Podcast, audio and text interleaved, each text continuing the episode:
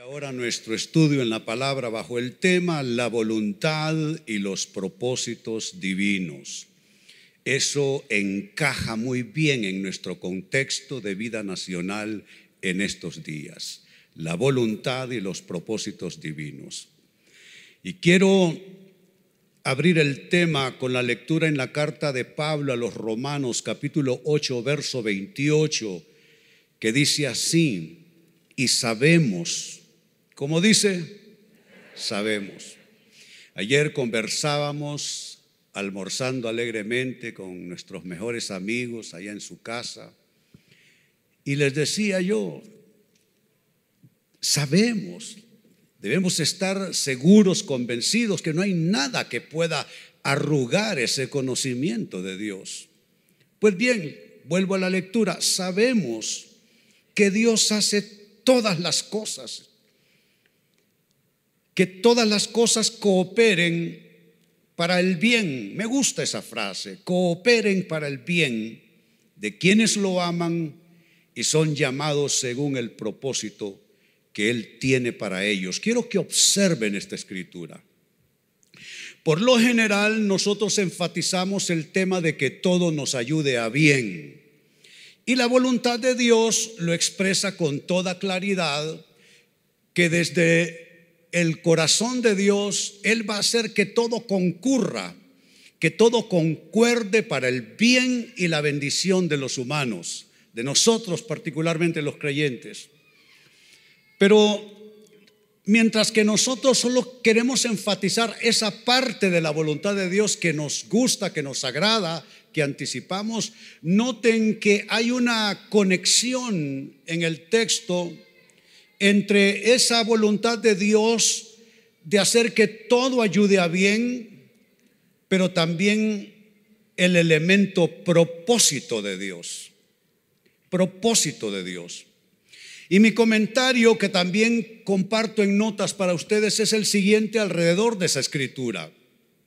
Vemos en esa escritura, amados hermanos, la conexión íntima entre voluntad de Dios y propósitos de Dios.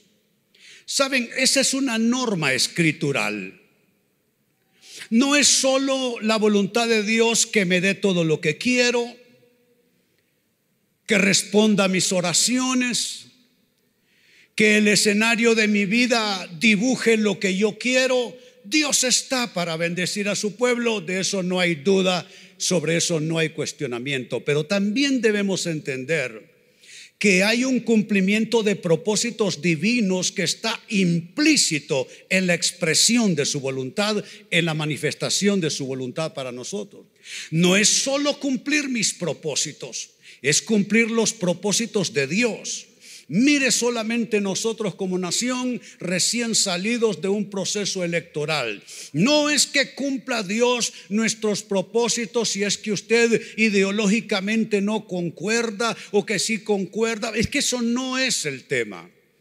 El tema es que lo más seguro para nosotros lo que garantiza mayor estado de bendición, de equilibrio nuestro, es no solo que Dios haga voluntad suya que nosotros queremos, voluntad suya a nuestro gusto, a, nuestra manera. No, no, que Dios cumpla también propósitos. ¿Sabe? Yo tengo meses, largos meses, de estarle pidiendo a Dios, Dios, no le des gusto a nadie cumple tus propósitos para nuestra nación. Y ahí está, esa norma escritural, en esa conexión, voluntad de Dios y propósitos de Dios también.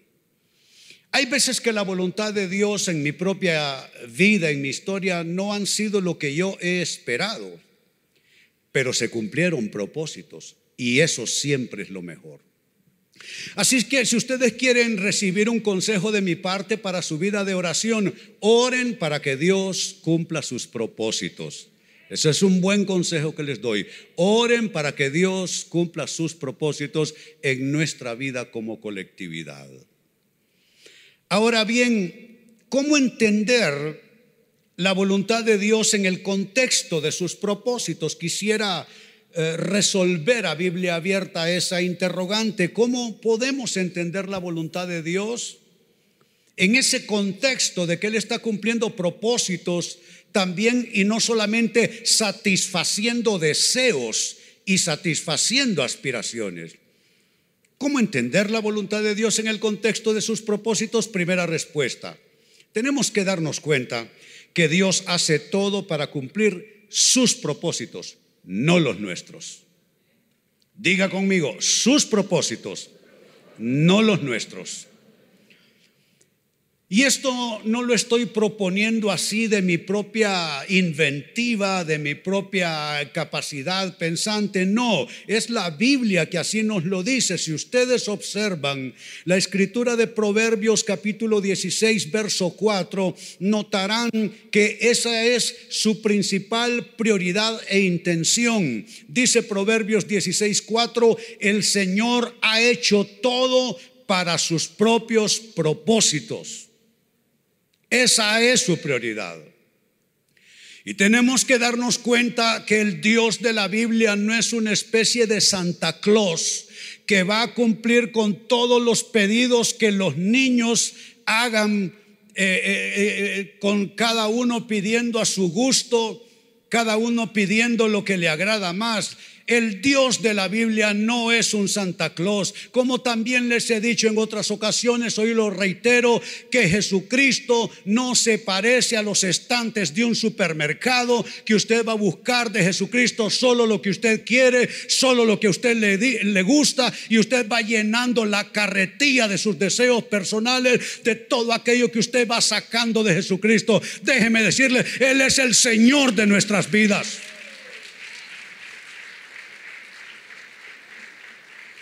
Y se debe cumplir más bien su voluntad que nuestro deseo. Lo leo de nuevo, el Señor ha hecho todo para sus propios propósitos, incluso al perverso para el día de la calamidad. ¿Sabe qué está diciendo? Que hasta lo malo, lo que nosotros llamamos malo, lo que nosotros vemos como malo, como inaceptable, hasta eso tiene propósitos en Dios. Es que no hay nada que no tenga propósitos. ¿Y sabe quién es uno de los primeros descubridores de esto en la Biblia? Una de las historias más antiguas en la Biblia que es de la época patriarcal, aunque aparece cercano a los salmos y a los proverbios, el libro de Job. El libro de Job es una de las historias más antiguas de la Biblia.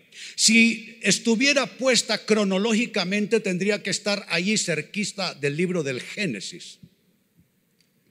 Es una historia de la época de los patriarcas.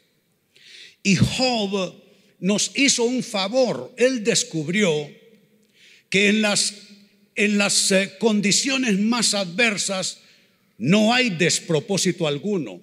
Cuando Job le toca enfrentar circunstancias que no se merece, que él tampoco provocó, como le afirmaron sus amigos, dice la Biblia describiendo a Job, describiendo su capacidad de entender a Dios, que Job no atribuyó despropósito alguno en lo que estaba viviendo a Dios, ni a nadie. Saben, eso es importante. En todo hay propósitos y la prioridad de Dios es hacer todo lo que tenga Él que hacer para sus propios propósitos, aún al perverso para el día de la calamidad. Segunda respuesta, ¿cómo entender la voluntad de Dios en el contexto de sus propósitos? Debemos entender que los propósitos de Dios, óigase bien, nunca, óigase bien, nunca serán frustrados. A Dios nadie le arruina sus cosas. A Dios nadie le arruina sus cosas.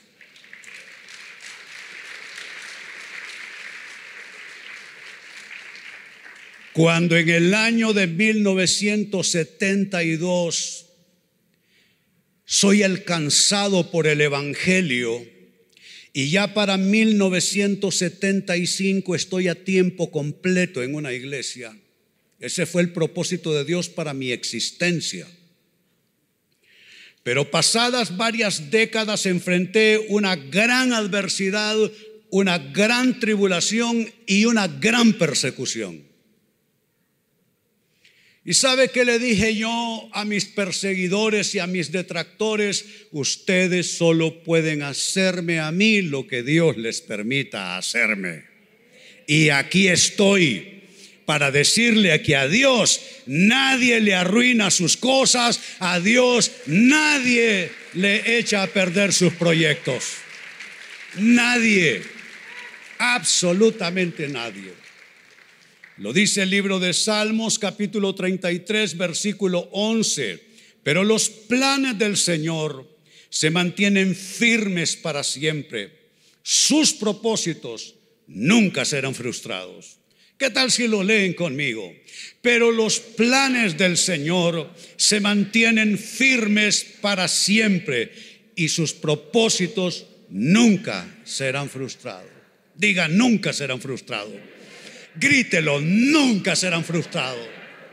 Nunca. A Dios nadie le arruina sus cosas. Tercera respuesta, ¿cómo entender la voluntad de Dios en el contexto de sus propósitos? Debemos darnos cuenta que por lo general sus pensamientos y sus caminos son diferentes a los nuestros. Son diferentes a los nuestros.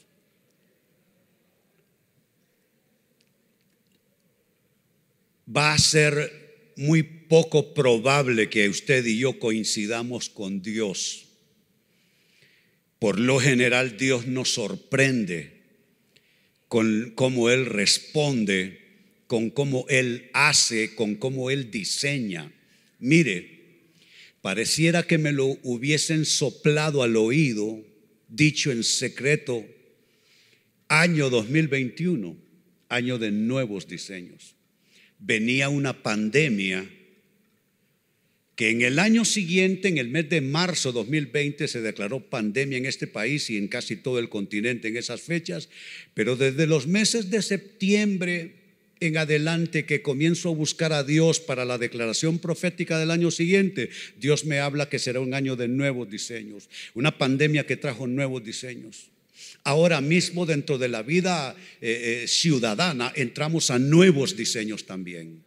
¿Sabe? Es nuestro Dios, cuyos pensamientos, cuyos caminos son diferentes a los nuestros, pero eso sí, Él siempre, no importa qué diseño traiga, es para nuestra bendición. ¿Cuántos lo creen? Es para nuestra bendición. Lo dice el profeta Isaías capítulo 55, verso 8, mis pensamientos no se parecen en nada a sus pensamientos, dice el Señor. No dice René, dice el Señor. Mis pensamientos no se parecen en nada a sus pensamientos y mis caminos están muy por encima de lo que pudieran imaginarse. De lo que pudieran imaginarse. Dios está en su trono y cuántos se gozan que Él está pensando por y para nosotros. Claro que sí, claro que sí.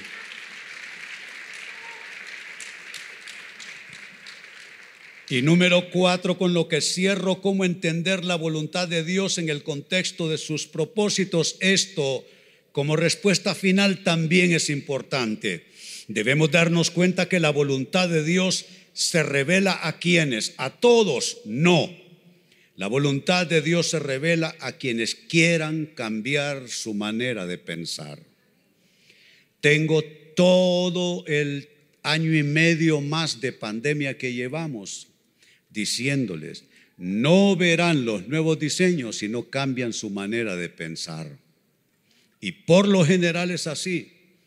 La persona retrógrada, ¿sabe qué significa el término? Alguien que se aferra a una mentalidad desfasada. Eso es un retrógrado. La persona retrógrada que se aferra a conceptos y visiones de la vida conforme a lo que ha venido viviendo, esa persona se le apagará la lámpara, no tendrá revelación. Porque un serio requisito para poder comprobar la voluntad de Dios buena, agradable y perfecta es un cambio de mentalidad. Renunciar a los viejos paradigmas, renunciar a los viejos conceptos, renunciar a las viejas visiones y no quedar atrapado en una condición retrógrada, sino avanzar en un cambio, en una transformación, en una metamorfosis de mentalidad. La carta a los Romanos capítulo 12, verso 2 así lo define. Dice él, no imiten las conductas ni las costumbres de este mundo. Más bien, y destaco esa frase para ustedes, esa afirmación, dejen que Dios los transforme. Óigase bien, dejen que Dios los transforme. Iglesia, deja que Dios te transforme. No te quedes aferrado a una manera de pensar. Dejen que Dios los transforme en personas nuevas al cambiarles la manera de pensar. Yo quiero cambiar mi manera de pensar. Sabe, yo soy un pastor vieja escuela. Cuando yo era joven, los pastores andábamos, bueno, todavía nuestros pastores andan así y que sigan así. ¿eh? Cuando yo era un pastor joven estaba como este pastor aquí enfrente, con traje y corbata, me cortaba el cabello y todo. Era otra persona, era otra persona. Pero sabe, fueron pasando las décadas y pasando las décadas y pasando las décadas. ¿Sabe cómo era mi iglesia en ese entonces? El que no subía por lo menos de corbata, no cantaba, no daba anuncios, no, no, no dirigía alabanzas, no ayudaba en las ofrendas, no ayudaba en las entradas. Es que tener corbata era como de los diez mandamientos el número once. Pero fueron pasando las décadas y me di cuenta que uno tiene que ir cambiando su manera de pensar y su manera de percibir y entender la vida. Y entonces me ven a mí ahora en una imagen que no corresponde a la de aquellos entonces. ¿Pero por qué? Porque estamos en otra temporada, en otra época. Aquí lo importante no es pararse con corbata. Aquí lo importante es tener el corazón para el Señor. ¿Cuántos lo creen?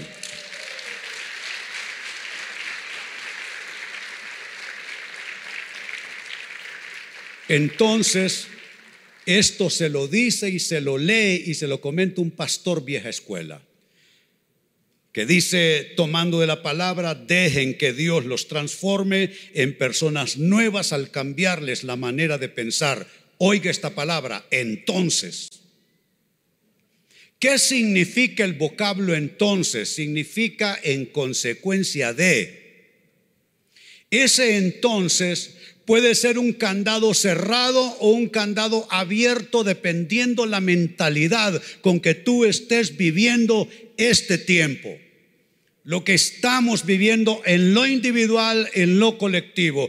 Ese entonces puede cerrarte la puerta a la revelación de la voluntad de Dios. Dice entonces, es consecuencia. Entonces aprenderán a conocer la voluntad de Dios para ustedes la cual es buena, agradable y perfecta. ¿Cuántos quieren esto? Pues saben que eso no se vende en las tiendas. Eso está reservado para los que quieran cambiar su mentalidad. ¿Cuántos quieren cambiar mentalidad?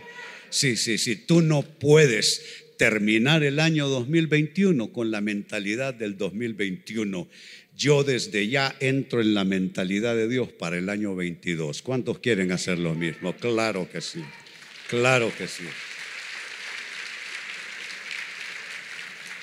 Y saben, con el obispo Solórzano ya estamos anticipando la declaración profética del año 2022, año de gracia y favor, año de gracia y favor. Muy bien, les invito a estar en pie. Vamos a orar al Señor ahí donde estás. ¿Por qué no levantas tus manos a Él? Reconoces su presencia en tu vida. Padre, te damos gracias en esta mañana. Que tu palabra moldee, Señor, nuestros corazones. Que tu palabra esculpa al nuevo hombre y a la nueva mujer en Cristo Jesús. Danos ojos para ver lo que tú ves, Señor. Danos corazón para sentir no desde nuestras mezquindades, para sentir no, Señor, desde nuestras limitaciones, para sentir no desde nuestras insignificancias, queremos sentir con tu corazón. Haz que nuestro corazón palpite conforme al tuyo, conforme a tu palabra. Hoy bendecimos este cierre de año Padre, bendigo estas vidas que están al alcance de mi oración.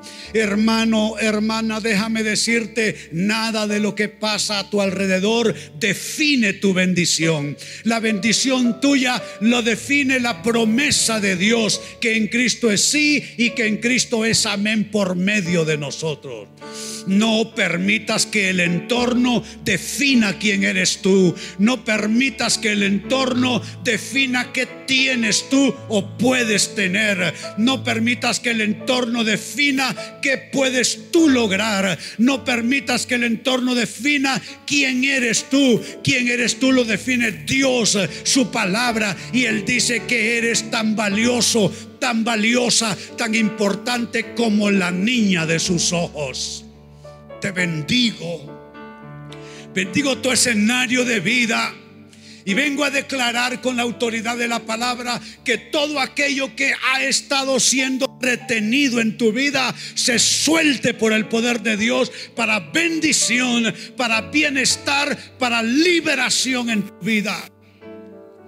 Si hay enfermedad que está esclavizando tu cuerpo. Hablo saludos sobre tu cuerpo en el nombre de Jesús. Bendigo tu camino. ¿Qué es lo que tienes que enfrentar en este fin de año? Asuntos de trabajo, cuestiones de familia, viajes, evaluaciones médicas, asuntos de compra, ventas de propiedades, planes dentro de lo que es cierre de año, inicio de año. Te bendigo y óyelo bien, proféticamente lo digo, y esta bendición no puede ser revocada. Esta bendición no puede ser revocada, no puede ser retenida.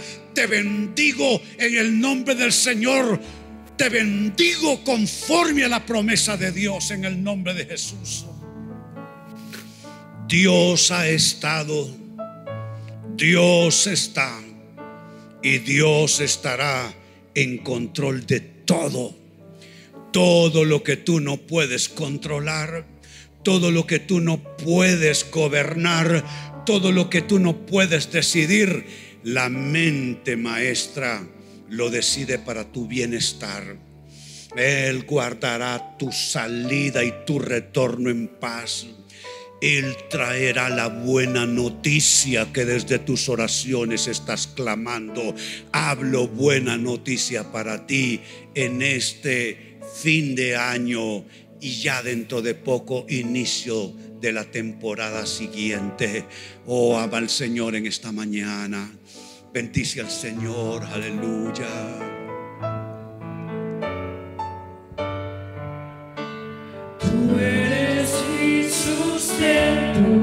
Oh, dile al Señor, ¿de quién dependes tú? Tú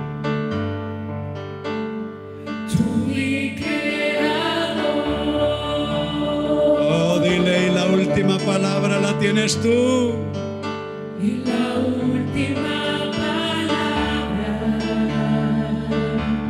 la tienes tú. Dile una vez más, declara quién es Él para ti.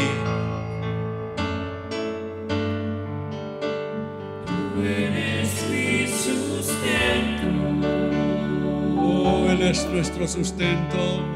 mi creador. Y la última palabra es tuya, Señor.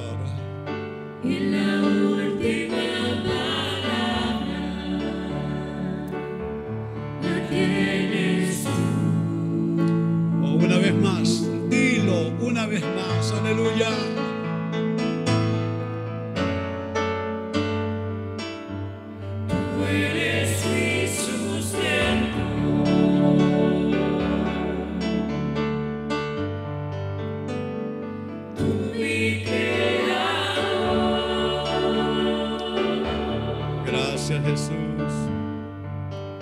Y la última palabra la tienes tú.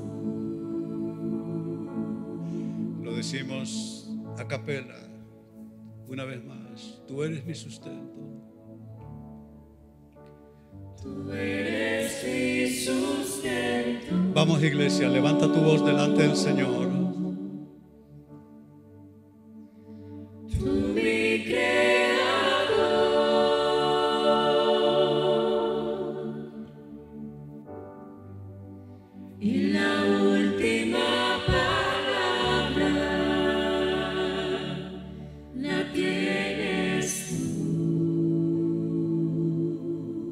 ¿Cuántos lo creen? Digo, ¿cuántos lo creen? Muy bien, dale gloria, dale alabanza.